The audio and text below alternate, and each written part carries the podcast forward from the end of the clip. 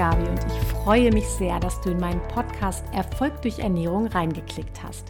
Hier bist du genau richtig, wenn Ernährung ein Thema für dich ist. Ganz egal, ob es dabei ums Abnehmen geht, ums Zunehmen, um Ernährung als Stellschraube für sportliche Höchstleistung oder um einen ganz generell gesunden Ernährungslifestyle.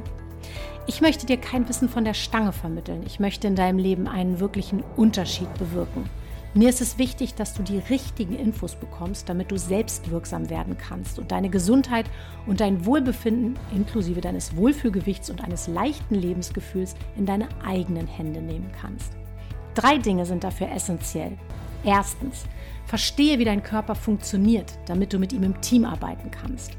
Zweitens, erkenne, dass Stress deiner Gesundheit auf allen Ebenen schadet.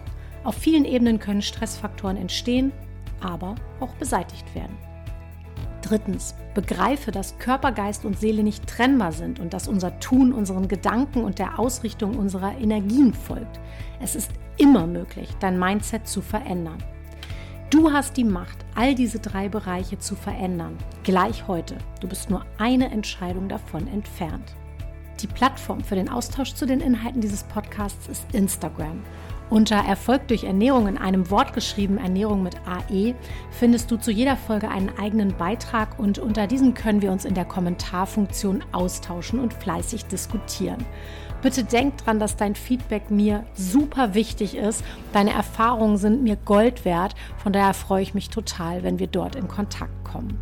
So, und nun geht's endlich los mit der heutigen Folge.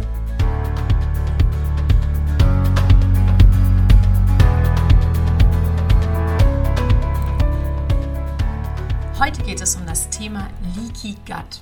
Ich spreche in vorhergehenden Folgen über verschiedene Unverträglichkeiten, Intoleranzen, Malabsorptionssyndrome und Allergien. Und dir ist wahrscheinlich schon aufgefallen, wenn du da mal reingehört hast, dass es immer auch um den Darm geht. Und das sogenannte Leaky Gut Syndrom habe ich in diesen vorhergehenden Folgen auch schon mehrfach angesprochen, denn es steht total oft in Zusammenhang mit Unverträglichkeiten und Allergien oder auch mit einem vermuteten Reizdarmsyndrom. Ich möchte in dieser Folge kurz erklären, was das Leaky Gut Syndrom ist, damit du verstehst, was damit gemeint ist und eine Idee bekommst, ob du vielleicht betroffen bist. Schließlich könnte die wörtliche Übersetzung auch Angst machen, also Leaky Gut, löchriger Darm oder durchlässiger Darm. Das könnte suggerieren, in deinem Darm sind Löcher. Das ist nicht so, da kann ich dich schon mal beruhigen. Ja, wir gehen auf den Mechanismus gleich noch ein bisschen näher ein. Was dich also heute erwartet, ein paar Worte zum Darm, dann erkläre ich dir den Mechanismus des Leaky Gut Syndroms, die Rolle der Gliadine und Lektine. Die Diagnose des Leaky Gut möchte ich natürlich ansprechen. Also wie findest du raus, ob du betroffen bist? Und über die Therapie möchte ich natürlich auch mit dir sprechen, damit du ein paar Ideen bekommst, dass man etwas tun kann und was du tun kannst. Es wird diskutiert, ob Leaky Gut als eigene Diagnose gilt oder ob es ein Symptom im Rahmen anderer Erkrankungen ist. Ich habe schon gesagt, es kommt sehr häufig vor in Verbindung mit verschiedenen anderen Darm betroffenen, bezogenen Erkrankungen. Und ich finde dabei oft, ist es oft wie mit der Henne und dem Ei. Man weiß oft nicht, was zuerst da war. Für unsere Zwecke ist es auch egal und unerheblich, ob es jetzt eine Diagnose ist, ein Symptom oder einfach nur blöd. Denn wenn du ein Leaky Gut Syndrom hast, willst du es höchstwahrscheinlich loswerden. Ich sage immer so schön, der Darm ist die Wiege und auch das Zentrum unserer Gesundheit. Warum? In ihm wohnen, das weißt du wahrscheinlich schon, ca. 80 bis 85 Prozent unseres Immunsystems. Und das spielt ja gerade im Zusammenhang mit Allergien, Unverträglichkeiten, Intoleranzen, Malabsorptionssyndromen und Co. eine große Rolle. In unserem Darm wohnen auch 100 Millionen Bakterien. In jedem einzelnen Menschen leben also viel mehr Bakterien als Einwohner auf der Erde. Und im besten Fall bilden wir eine perfekte Symbiose. Diese Bakterienbesiedlung, man nennt die auch das Mikrobiom oder die Mikrobiota, die wird stark davon beeinflusst, was wir essen, wie viel Stress wir haben, welche Krankheiten wir ausbilden und zum Beispiel auch, wie die, welche Medikamente wir einnehmen. Und andersrum beeinflusst diese Besiedlung auch uns, unsere Stimmung, unsere Leistungsfähigkeit, unsere Motivation und natürlich ganz wesentlich auch unsere Verdauungs- und Verträglichkeits- und Stoffwechselsituation. Und sie ist ebenfalls für den Zustand der darunterliegenden Schleimhaut mitverantwortlich. Ein gesunder Darm ist eine Grundvoraussetzung für Gesundheit und Vitalität. Und darum schaue ich mir in der Praxis immer auch den Darm an, beziehungsweise verschaffe mir ein Bild darüber aus Anamnese, gegebenenfalls diagnostischen Parametern, in welchem Zustand der Darm meiner Patienten ist. Denn das ist häufig ein ganz, ganz wichtiger Ansatzpunkt, den man definitiv nicht außer Acht lassen sollte. Und gerade bei Allergien und Unverträglichkeiten ist natürlich, also und bei allen darmbezogenen Symptomen, ist der Darm für mich auch Prio 1 zum Hingucken und äh, auch wenn es um den Therapieplan geht im Regelfall. Lass uns kurz äh, um die, über die Darmschleimhaut reden, denn manchmal geht es neben der Mikrobiota, also neben der Bakterienbesiedlung, auch um die darunterliegende Darmschleimhaut.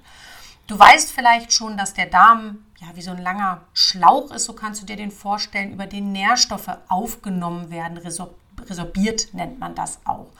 Und dieser Schlauch ist innen zwar nicht glatt, sondern durch Aufwerfungen, Aufwerfung der Aufwerfungen, die Zotten und weitere Aufwerfungen auf den Zotten, den Willi, der ist super oberflächenvergrößert. Das ist für unser Bild jetzt aber erstmal nachrangig. Trotzdem spannend finde ich, dass der Darm seine Aufgabe, nämlich Nährstoffe aufzunehmen, richtig ernst nimmt und durch diese ganzen Auffältelungen bis zu 500-fach seine Oberfläche vergrößert. Das ist echt gigantisch, finde ich, wenn man sich den Körper, das Wunderwerk Körper mal so ein bisschen genauer unter die Lupe nimmt. Und du kannst dir vorstellen, dass der Darm eben von so einer Schleimhaut ausgekleidet ist. Das ist im Prinzip vergleichbar mit unserer Haut, die wir außen am Körper haben sozusagen, nur ist die Zusammensetzung oder die, ja, ja, sagen wir mal, der Aufbau dieser Schleimhaut ein bisschen anders. Aber faktisch ist diese Oberfläche, die Schleimhaut, so aufgebaut, dass einzelne Zellen aneinander gesetzt sind. Und diese Zellen, Zelle neben Zelle, die sind durch mini kleine Spalte sozusagen aneinander geklebt und verbunden. Und im Optimalfall passt die Durchlässigkeit deiner Darmschleimhaut, die sogenannte Darmbarriere, zur perfekt aufgeschlüsselten Größe der Nahrungsbestandteile, die in deinem Darm ankommen.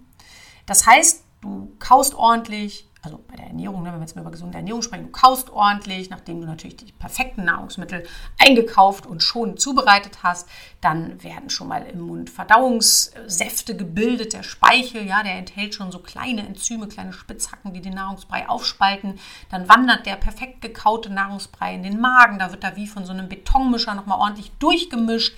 Dann landet der schön breiig und vorverdaut in deinem Darm, im Dünndarm zunächst mal. Dort finden wieder über so kleine Enzyme, so kleine Spitzhacken ein paar Aufspaltungsprozesse statt und irgendwann ist die Nahrung so klein, perfekt klein gespalten sozusagen, dass sie perfekt durch die kleinen Spalte zwischen den einzelnen Zellen deiner Darmschleimhaut durchpasst. Man nennt diese Zellen, für diejenigen, die da ein bisschen wissenschaftlicher unterwegs sind, diese Zellverbindungen nennt man übrigens Tight Junctions, also so enge Verbindungen sozusagen. Und wenn das so, wie ich es geschildert habe, in Perfektion abläuft, also Klammer auf, kriegen wir im echten Leben höchstwahrscheinlich nicht wirklich hin. Irgendwas ist ja immer Klammer zu. Aber wenn das jetzt mal in dem Bild so perfekt abläuft, dann können diese Spaltprodukte der Ernährung durch diese Spalten einfach zwischen den Zellen, durch die Zellverbindung durchtreten, können weiter ins Gewebe, können übers Blut transportiert werden, bis zur letzten kleinen Zelle irgendwo in den äh, Randgebieten deines Körpers, ja, wo sie dann eingeschleust werden und ihre Arbeit machen. Ist dein Darm jetzt aber nicht perfekt aufgestellt, sondern irgendwie gereizt, geschädigt, durcheinander gebracht, sei es, äh, weil die Bakterienbesiedlung irgendwie nicht ganz optimal aufgestellt ist oder die darunterliegende Schleimhaut irgendwie ein kleines Problemchen hat, warum auch immer. Wenn das so ist, dann leidet auch die Schutzbarriere des Darms. Die Schutzbarriere des Darms, die umfasst einmal die Darmschleimhaut, über die haben wir schon kurz gesprochen, also die Zellen, die aneinander geflanscht sind sozusagen.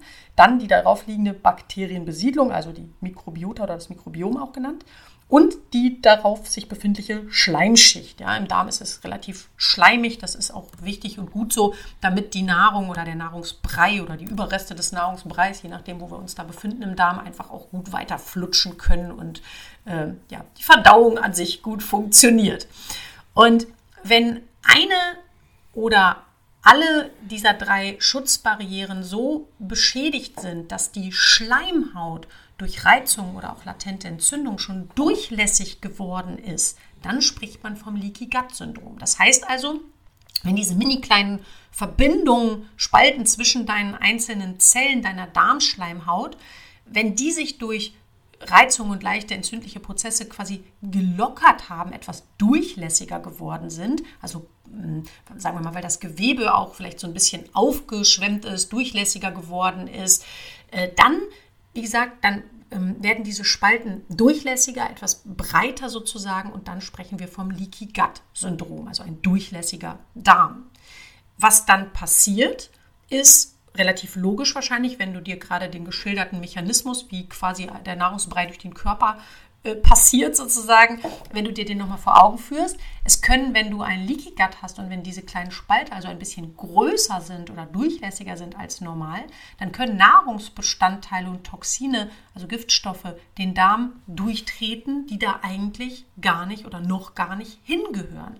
Leaky Gut ist also eine sogenannte Permeabilitätsstörung, eine Durchlässigkeitsstörung, die vor allen Dingen im Dünndarm lokalisiert ist. Und so ein Leaky Gut Syndrom hat zwei wichtige Folgen. Das eine ist, im Gewebe äh, sind ja jetzt plötzlich Stoffe, die da irgendwie gar nicht hingehören oder noch gar nicht hingehören. Das heißt, dein Immunsystem tritt auf den Plan, geht sozusagen in Kampfstellung und ruft Eindringlingsalarm aus. Das heißt, dieser nicht, also das Immunsystem muss quasi erstmal gucken, was kommt denn hier an, das kennen wir nicht, das gehört hier so nicht hin.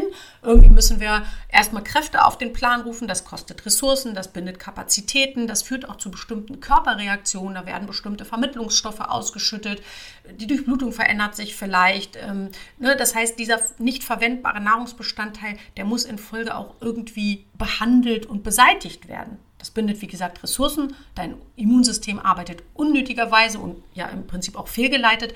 Und das kann zu sogenannten subinflammatorischen Prozessen führen, also niedrigschwellige Entzündungsprozesse. Denn immer, wenn dein Immunsystem aktiv wird, gibt es eigentlich so eine ja, leichte Entzündungsreaktion, was erstmal cool ist. Das ist schlau von deinem Körper, weil Entzündungen auch Heilreaktionen sind. Das heißt, es werden bestimmte Prozesse und Mechanismen angekurbelt, um einfach einen Eindringling oder irgendeinen schädlichen Prozess deutlich schneller zu eliminieren, als es im Normalzustand, im normalen Arbeitsprozess möglich wäre. Ähm, das heißt teilweise aber durchaus auch, dass Antikörper möglicherweise gebildet werden, was oft wiederum der Ausgangspunkt für diverse Unverträglichkeiten ist. Das passiert häufig auch dann, wenn ähm, wirklich über einen längeren Zeitraum so ein Leaky Gut Syndrom besteht.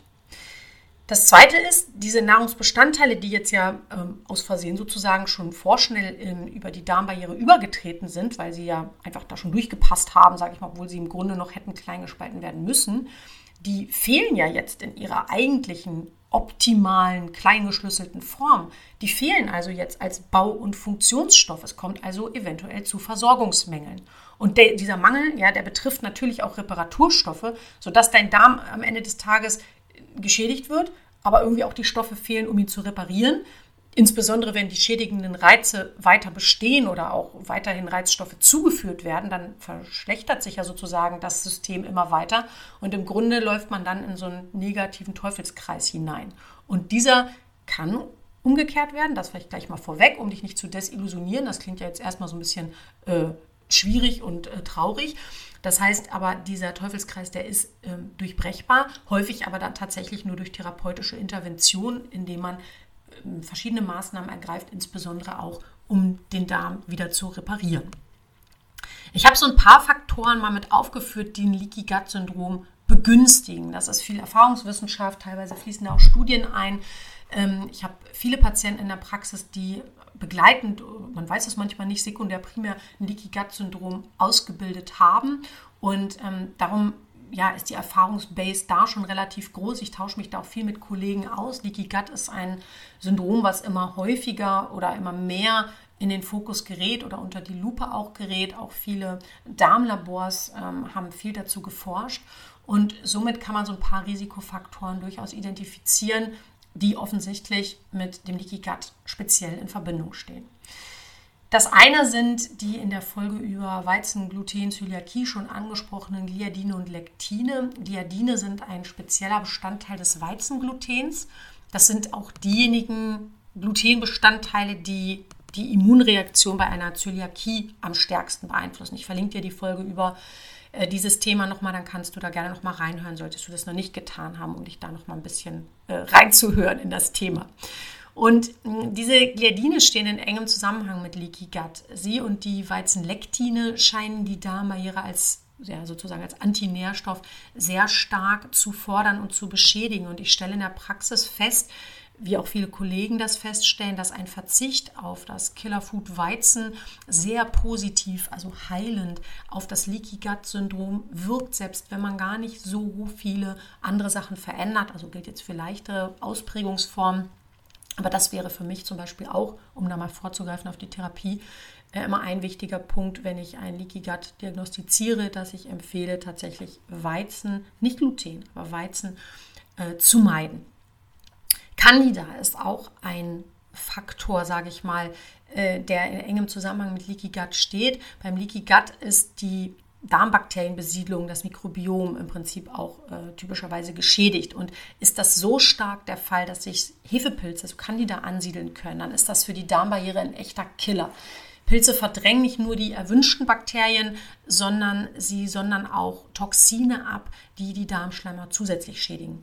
Und Pilze werden durch die zuckerreiche, weizenreiche, industrienahrungsreiche Ernährung gefüttert, weshalb eine artgerechte, gesunde Ernährung, so wie ich das hier in diesem Podcast ja auch in jeder Folge im Prinzip propagiere, ähm, essentiell für einen gesunden Darm ist. Und Pilzbefall kannst du meist über eine Stuhlprobe feststellen. Ich würde nicht sagen in 100 Prozent, aber doch ähm, in überwiegenden Fällen. Und du erhältst oft auch einen Hinweis dadurch, dass du ein gesteigertes Verlangen nach Süßkram und Zucker hast, denn Pilze lieben Zucker.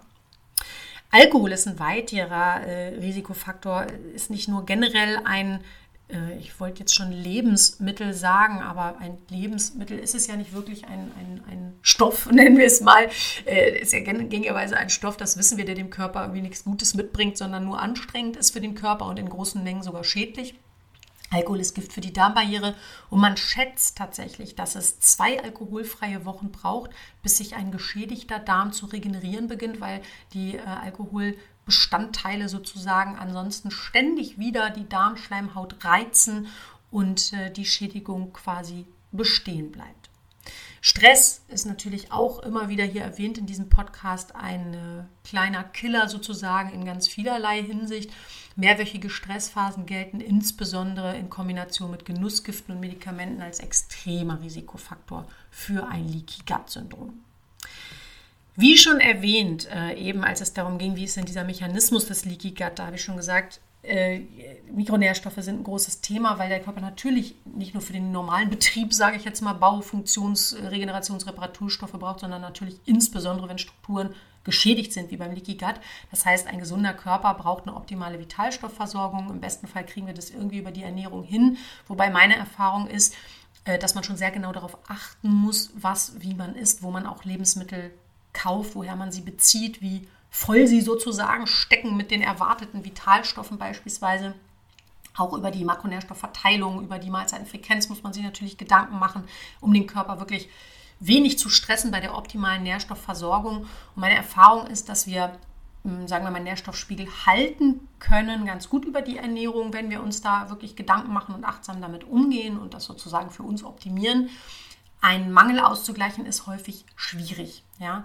Das heißt, fehlen wichtige Stoffe, wichtige Mikronährstoffe, auch Makronährstoffe zum Teil, dann kann unter anderem die Darmbarriere nicht vernünftig aufgestellt und repariert werden. Und darum empfehle ich dir an so vielen Stellen in diesem Podcast eine vernünftige äh, Mikronährstoffdiagnostik, und das sind eher 45 als 5 Werte, als Basis einfach für eine zielführende Therapie, die weder im Trüben stochert oder aus der Hüfte schießt, noch mit Kanonen auf Spatzen donnert, sondern wo wir wirklich zielgerichtet im Zweifelsfall auch Mängel ausgleichen können, damit es keine limitierenden Faktoren gibt, damit dein Stoffwechsel, dein Körper einfach vernünftig, optimal arbeiten kann und damit du im Team mit deinem Körper ja, unterwegs sein kannst. Medikamente begünstigen zum Teil auch ein Leaky Gut. Klar, die äh, Antibiotika werden immer wieder genannt, weil sie ganz zwangsläufig äh, an Bakterien sozusagen ansetzen und damit auch die Mikrobiota im Regelfall durcheinander würfeln. Das kann natürlich auch negative Einflüsse auf die Darmschleimhaut haben. Das kann man nicht äh, verteufeln. Antibiotika haben ganz oft einfach eine, eine, Funktion, eine sinnvolle Funktion, weil der Preis ansonsten, wenn wir es nicht einnehmen würden, zu hoch wäre. Ich bin äh, kein Fan davon, übermäßig schnell äh, mit Antibiotika zu arbeiten. Oftmals gibt es Ideen und das kann man in Absprache mit dem Hausarzt oftmals sehr gut auch formulieren. Es gibt oft Ideen, wie man so eine Antibiotikagabe vielleicht wenigstens mal ein, zwei Tage hinauszögern kann um dem Körper noch die Chance zu geben, mithilfe unterstützender naturerkundlicher Maßnahmen da nochmal aufs Pferd zu kommen, sozusagen, reißen alle Stricke und äh, der Körper kriegt es alleine nicht hin, ist manchmal eine Antibiotikagabe einfach notwendig und auch sinnvoll. So, dann ist das Kind ja auch nicht komplett in den Brunnen gefallen, sondern wir haben viele Möglichkeiten, den Darm da auch wieder zu reparieren und regenerieren. Klar sollten wir das aber im Blick behalten, insbesondere wenn wir vielleicht schon darmvorbelastet sind, wie wir mit unserem Darm umgehen, wenn wir wissen, wir kommen um ein Antibiotikum beispielsweise nicht herum. Auch bestimmte Schmerzmittel, die NSAR, nicht steroidalen Antirheumatika beispielsweise, die fordern die Darmbarriere extrem heraus. Das heißt, auch unter Einnahme dieser Schmerzmittel können wir noch mal ein bisschen genauer gucken, wie wir unseren Darm da besonders stützen. Auch längere Einnahmen von Cortison können sich negativ auf die Darmbarriere auswirken, sodass wir da natürlich auch noch mal ein bisschen genauer hinschauen. Also immer wenn du insbesondere so die dicken Klopper unter den Medikamenten im Einsatz hast, lohnt es sich, speziell natürlich, wenn du Darmsymptome ausbildest, da unterstützend tätig zu werden und vielleicht eben auch ein Leaky Gut Syndrom hier mal zu diagnostizieren, differenzieren bzw. auszuschließen. Es gibt auch bestimmte Erkrankungen, die im Zusammenhang mit Leaky Gut stehen. Ich hatte schon vorhin gesagt, man weiß manchmal nicht, Henne oder Ei, war da zuerst das Leaky Gut und dann bildete sich irgendwas anderes aus oder war da eine Erkrankung und dadurch ist einfach ein Leaky Gut gefördert worden. Am Ende des Tages ist es für die Therapie häufig nicht ausschlaggebend, nur dass du einfach es mal gehört hast. Es gibt bestimmte Infektionen, gerade im Gastrointestinaltrakt sozusagen gelagert, die den Leaky Gut fördern können auch im Zusammenhang mit chronisch entzündlichen Darmerkrankungen, aber auch im Zusammenhang mit Unverträglichkeiten, Allergien, tauchen oft Leaky Gut Syndrome auf im Zusammenhang damit oder wie gesagt im Schlepptau. Dann gibt es noch eine Stoffwechselerkrankung, die KPU, Kryptopyrolurie oder auch HPU, äh, Hämatopyrolurie, über die werde ich nochmal eine eigene Folge machen. Die steht auch sehr häufig in einem Zusammenhang mit einem Leaky Gut Syndrom. Und manchmal ist es ja auch so rum, dass man über ein Leaky Gut Syndrom vielleicht nochmal Ideen dazu bekommt, was eigentlich ursächlich für das Leaky Gut, aber vielleicht auch für andere Symptome ist, die man so mitbringt. Deswegen ist es bei mir in der Praxis auch ganz, ganz wichtig, und da komme ich schon ein bisschen so in diesen Bereich Diagnostik rein, wirklich den ganzen Menschen mir anzugucken. Ich schaue mir nicht nur den Darm an, ich mache nicht nur stumpf eine Stuhlanalyse oder gucke mir Zolin im Blut an, sondern ich schaue mir wirklich an und höre mir an, was ist äh, alles gesundheitlich los? Wie ist die Gesundheits- bzw. Krankheitsgeschichte? Was gibt es begleitend? Was ist in der Vorgeschichte gelaufen? Das heißt, diese Anamnese an sich, Gesundheitsgeschichte, Krankengeschichte aufzunehmen, ist für mich wirklich ganz essentiell. Denn für mich hängen nicht nur Körper, Geist und Seele zusammen, auch alle Körperbereiche hängen zusammen. Das heißt, wir können oftmals Hinweise, Aufschlüsse erhalten, indem wir uns den ganzen Menschen angucken. Und es gibt keine, zurzeit zumindest keine allgemein anerkannten Parameter, anhand derer ein Leaky Gut ganz eindeutig diagnostiziert werden kann, aber es gibt deutliche Hinweise und die möchte ich für dich gleich jetzt nochmal zusammenfassen in der Folge. Anamnestisch hast du höchstwahrscheinlich irgendwas äh, von den typischen Symptomen zu bieten, die ein Leaky Gut so mitbringt. Dazu gehören Blähungen, Darmunregelmäßigkeiten, Stuhlunregelmäßigkeiten, Unverträglichkeiten verschiedener Lebensmittel, alles Mögliche, was man sonst so unter Reizdarmbeschwerden zusammenfasst. Ich habe zum Reizdarm übrigens eine eigene Folge aufgenommen, hast du vielleicht schon gehört. Ansonsten verlinke ich dir die auch noch mal in den Show Notes. Da habe ich dir auch erklärt, dass Reizdarm übrigens eine Ausschlussdiagnose ist und dass ein Leaky Gut zum Beispiel auch eine Möglichkeit sein kann, die du vielleicht hast, die behandelbar ist, sodass du gar nicht wirklich ernsthaften Reizdarm hast. Ja? Also hör da mal rein, wenn du so wiederkehrende oder komische Beschwerden hast und vielleicht auch schon eine Odyssee hinter dir hast äh, und unglücklich bist und frustriert bist, dass bisher keine Lösung gefunden wurde.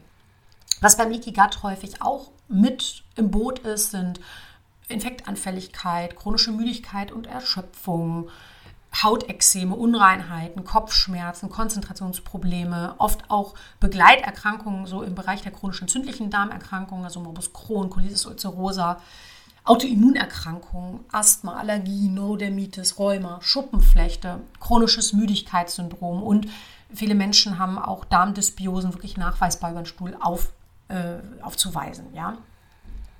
Im Blut gibt es einen Hauptmarker, den man bestimmen kann, wenn es ums Leaky Gut Syndrom geht. Das ist äh, das Zonulin. Das Zonulin im Blut ist übrigens deutlich aussagekräftiger als das, der Zonulinwert im Stuhl, den man auch bestimmen kann. Manchmal ist das die einzige Möglichkeit, weil man als Therapeut vielleicht nicht invasiv arbeitet. Wenn du aber die Chance hast, übers Blut das bestimmen zu lassen, würde ich dir dazu raten. Zonulin ist ein Stoff, der aus diesen Tight Junctions, aus diesen Zellverbindungen austritt, wenn die sich lockern. Das heißt, lockert also wird der Darm durchlässiger, lockert sich sozusagen die Verbindung zwischen den Schleimhautzellen, dann tritt in vielen Fällen Zonulin aus und wir können es im Blut finden, sodass wir darüber im Prinzip eine, einen deutlichen Hinweis darauf haben, dass Leaky Gut ein Thema ist. Und wer, wie gesagt, nicht ans Blut ran möchte oder kann, der kann Hinweise über den Stuhl sammeln. Auch im Stuhl kann, wie gesagt, Zonulin bestimmt werden, wenngleich der Marker, wie gesagt, nicht so aussagekräftig ist wie im Blut.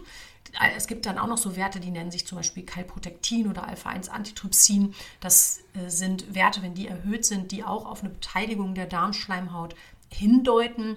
Wenn das SIG-A, das sekretorische IgA, also Immunglobulin A, erniedrigt ist, kann das auch ein Hinweis, gerade in Kombination der Werte, ne, sein auf ein Leaky Gut. Oft wird auch ein Histaminwert bestimmt, ist häufig auch erhöht. Achtung hierzu nochmal, Histamin im Stuhl bedeutet übrigens nicht, dass du eine Histaminintoleranz hast. Ne? Das wird häufig selbst von Therapeuten falsch kolportiert. Das bedeutet, dass da aus irgendwelchen Gründen, die wir erstmal noch nicht näher benennen können, eine Histamin Vermittlung stattgefunden hat, Histamin sich im Stuhl findet. Das kann aber auch andere Gründe haben. Das wird also sehr häufig falsch interpretiert. Lass dich da also bitte nicht durcheinander bringen, wenn du Histamin im Stuhl findest. Da muss man wirklich genauer hingucken, was da die Ursache ist. Aber häufig ist es im Stuhl so, dass wir wirklich so eine Kombination aus erhöhtem Zonulin, Calprotectin, Alpha-1-Antitrypsin haben äh, auch Histamin und eine Erniedrigung des äh, sekretorischen IgA. Und dadurch haben wir häufig ja auch nochmal einen Hinweis auf eine Zonulinbeteiligung. Im Urin gibt es tatsächlich einen Test, der ist nicht wirklich mehr so en vogue. Also bei gut sortierten Therapeuten kann man den machen, wird aber wie gesagt selten nur durchgeführt, weil er ziemlich aufwendig ist und die Blut- und Stuhlparameter meistens ausreichend sind. Es gibt so einen speziellen Laktulose-Manitol-Test. Dabei führt man eine Lösung zu, ähm, aus Lactulose und Mannitol. Das sind zwei Zucker, die im Dünndarm äh, nicht verstoffwechselt werden. Das heißt, Lactulose passt nur durch diese Tight Junctions, durch die Zellverbindung, kommt also beim gesunden Darm im Prinzip so gut wie gar nicht oder nur in ganz kleinen Mengen durch. Das heißt, wenn jetzt beim Leaky Gut die Zellverbindungen durchlässiger sind, kann das da durchtreten und wir finden Rückstände im Urin. So, aber wie gesagt, das ist relativ aufwendig, sodass wir da meistens über die anderen Diagnostikparameter gehen können. Therapeutisch möchte ich dich natürlich auch noch äh, kurz mit ein paar Hinweisen versorgen, denn das ist am Ende des Tages ja das Ziel, dass wir so ein, also denke ich zumindest, dass das Leaky Gut Syndrom in irgendeiner Form auch beseitigt wird. Und wie genau der Darm behandeln, äh, behandelt werden sollte, das kannst du dir wahrscheinlich schon denken, wenn du mir länger zuhörst, ist nicht pauschal, sondern sehr individuell. Für mich ist es äh, sinnvoll oder erscheint es sinnvoll, auf folgende Aspekte zu achten. Das eine ist, dass du die Schutzbarriere schützt sozusagen und Reizstoffe vermeidest. Das heißt, wenn du dich artgerecht und gesund ernährst, die übelsten Killerfoods vermeidest, dann bist du schon mal auf einem guten Weg. Wenn du keine Idee hast, was artgerechte, gesunde Ernährung bedeutet, ich verlinke dir in den Show Notes, also A, kannst natürlich in diesem Podcast ein bisschen rumhören, da findest du einen Haufen Tipps. Und ich verlinke dir in den Show Notes auch eine Challenge, die ich gerade ins Leben gerufen habe. Die habe ich über zehn Wochen konzipiert. Ziel ist, in nur zehn Wochen meine zehn goldenen Ernährungsempfehlungen in dein Leben zu integrieren, nachhaltig im besten Falle, denn es gibt tägliche Reminder und jede Menge Material, sodass du richtig ins Tun kommst. Und da hast du die Chance, in einem ja, überschaubaren zehn Wochen Zeitraum die Top-Tipps für eine artgerechte, gesunde Ernährung zu etablieren. Besonders ans Herz legen möchte ich dir, wenn du äh, so leaky gut mäßig unterwegs bist, den Part mit den Killer Foods und den mit dem vernünftigen Kauen. Dazu noch ein bisschen Stressreduktion und moderate Bewegung, dann hast du schon riesige Schritte in Sachen Darmgesundheit getan.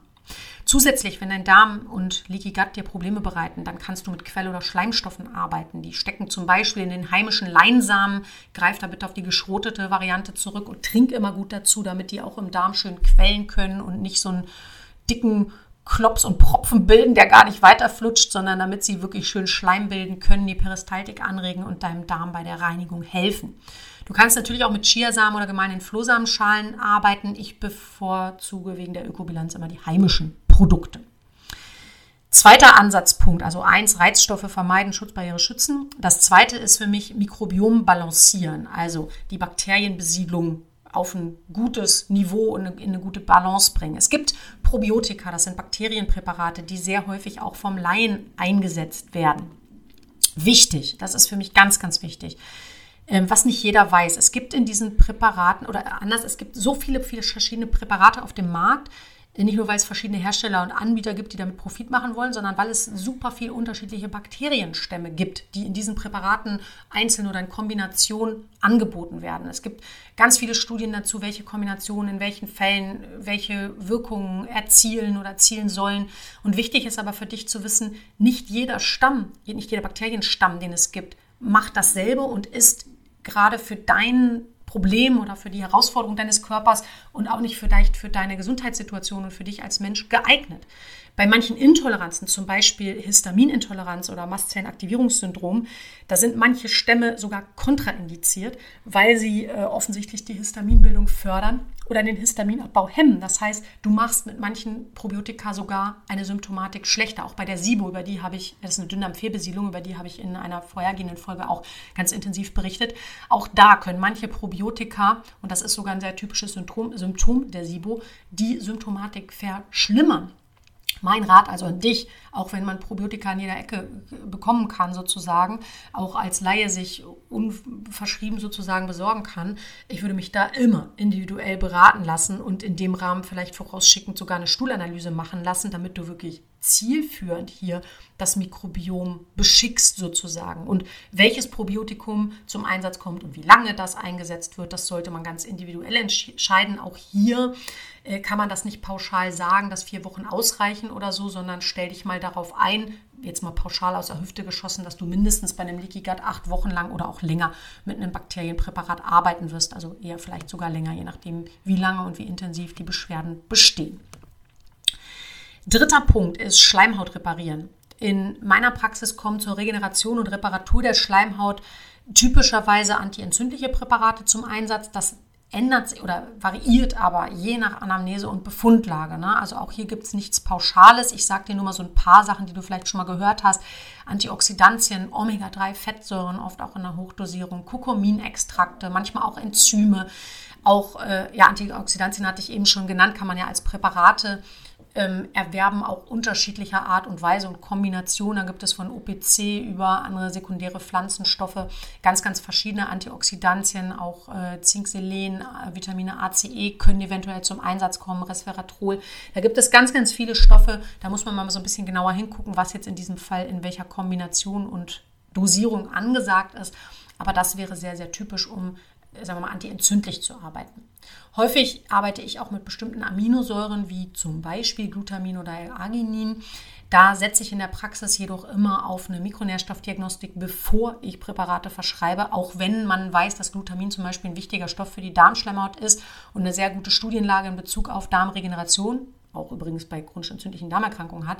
Auch da würde ich im Regelfall nicht pauschal so nach Schrotschussverfahren verschreiben, sondern wirklich erstmal ins Blut gucken, ob das überhaupt das Problem ist oder ob es um andere Probleme gibt. Denn selbst wenn ich einen Glutaminmangel habe, wenn ich das reinschmeiße in den Körper und habe vielleicht noch ein, zwei andere Aminosäuren, um mal bei den Aminosäuren als Beispiel zu bleiben, im Defizit, wird das Glutamin alleine es nicht richten. Das heißt, ich brauche ja wirklich die Kombination der Mikronährstoffe in dem Fall, die wirklich zielführend Mängel beseitigen, weil die auch im Körper im Team arbeiten. Ne, die wenigsten Mikronährstoffe arbeiten solo, sondern in Kombination mit Kofaktoren. Und wenn die nicht da sind, kann halt auch eine einzelne Supplementation wenig ausrichten.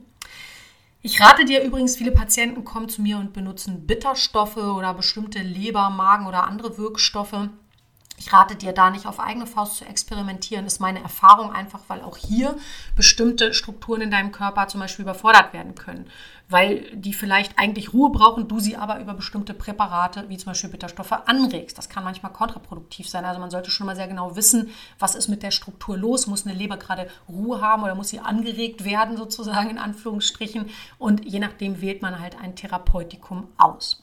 Auch wenn viele Gesundheitsportale und Dr. Google im Internet pauschale Therapien propagieren, äh, das klingt ja auch schön einfach und damit ist so schön einfach Geld verdient. Da wäre ich an deiner Stelle kritisch, denn du bist individuell, dein Thema ist individuell, deine Symptomatik ist individuell. Da wäre es schon komisch, wenn die pauschale Therapie für jeden Menschen gleichermaßen funktioniert. Ich würde mich immer darauf besinnen, dass ich ein Individuum und keine Pauschalbaustelle bin und da lieber mal etwas genauer hingucken.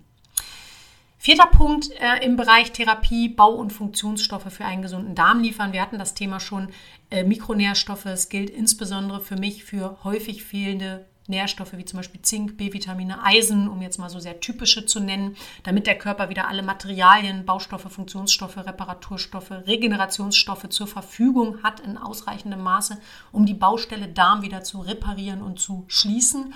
Und diese Nährstofflevel, die sind wirklich bei jedem Menschen anders. Auch hier kannst du dir vorstellen, du bist ein Individuum, du hast einen total unterschiedlichen Verbrauch als ich, weil du ein ganz anderes Pensum hast, weil dein Körper ganz anders vielleicht ausgestattet wurde, weil du ganz anders isst, weil du anders resorbierst. Ähm, wir können uns überhaupt nicht vergleichen. Und äh, deswegen rate ich dir, wie gesagt, immer da eine Mikronährstoffdiagnostik zu machen, so wie du bei deinem Auto eine Inspektion machst jedes Jahr und dich wahrscheinlich auch nicht darüber beschwerst, dass die Werkstatt doch allen Ernstes jedes Jahr eine Inspektion machen will oder alle zwei Jahre, sondern äh, nicht nur einmal im Leben des Autos. Ja, überleg dir, so ein Auto zeigt wahrscheinlich deutlich weniger Abweichung vom Idealverhalten als du als Mensch. Das heißt, deine Tagesform und wie du dich ernährst, wie du unterwegs bist, was du so verbrauchst für Stressfaktoren hast und welchen Faktoren du so Reizstoffen etc. pp. ausgesetzt bist. Das variiert ständig. Das heißt, einmal im Jahr Geld in eine Mikronährstoffdiagnostik bei dir als Mensch zu schicken, äh, zu stecken, das halte ich schon für mehr als angemessen sozusagen. Das heißt, wenn du schon Geld ausgibst, dann vielleicht nicht planlos für Präparate, sondern erstmal zielführend und hilfreich für eine vernünftige Mikronährstoffdiagnostik. Dann weißt du einfach Bescheid, kannst Veränderungen entsprechend einleiten und auch kontrollieren, indem du dann wirklich über mehrere Jahre einen Verlauf aufbaust.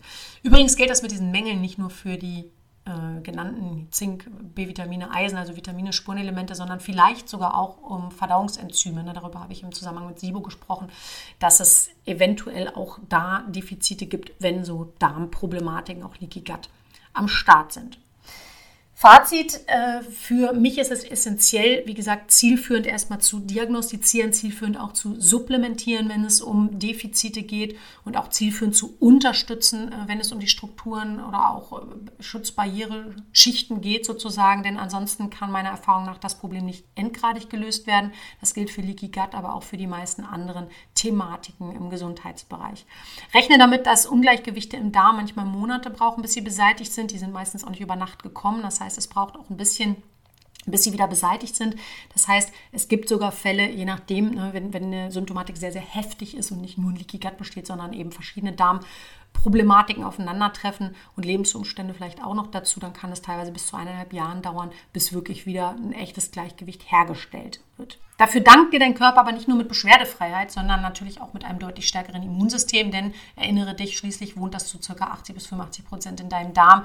Darmgesundheit ist also immer ein Gewinn auf ganzer Linie.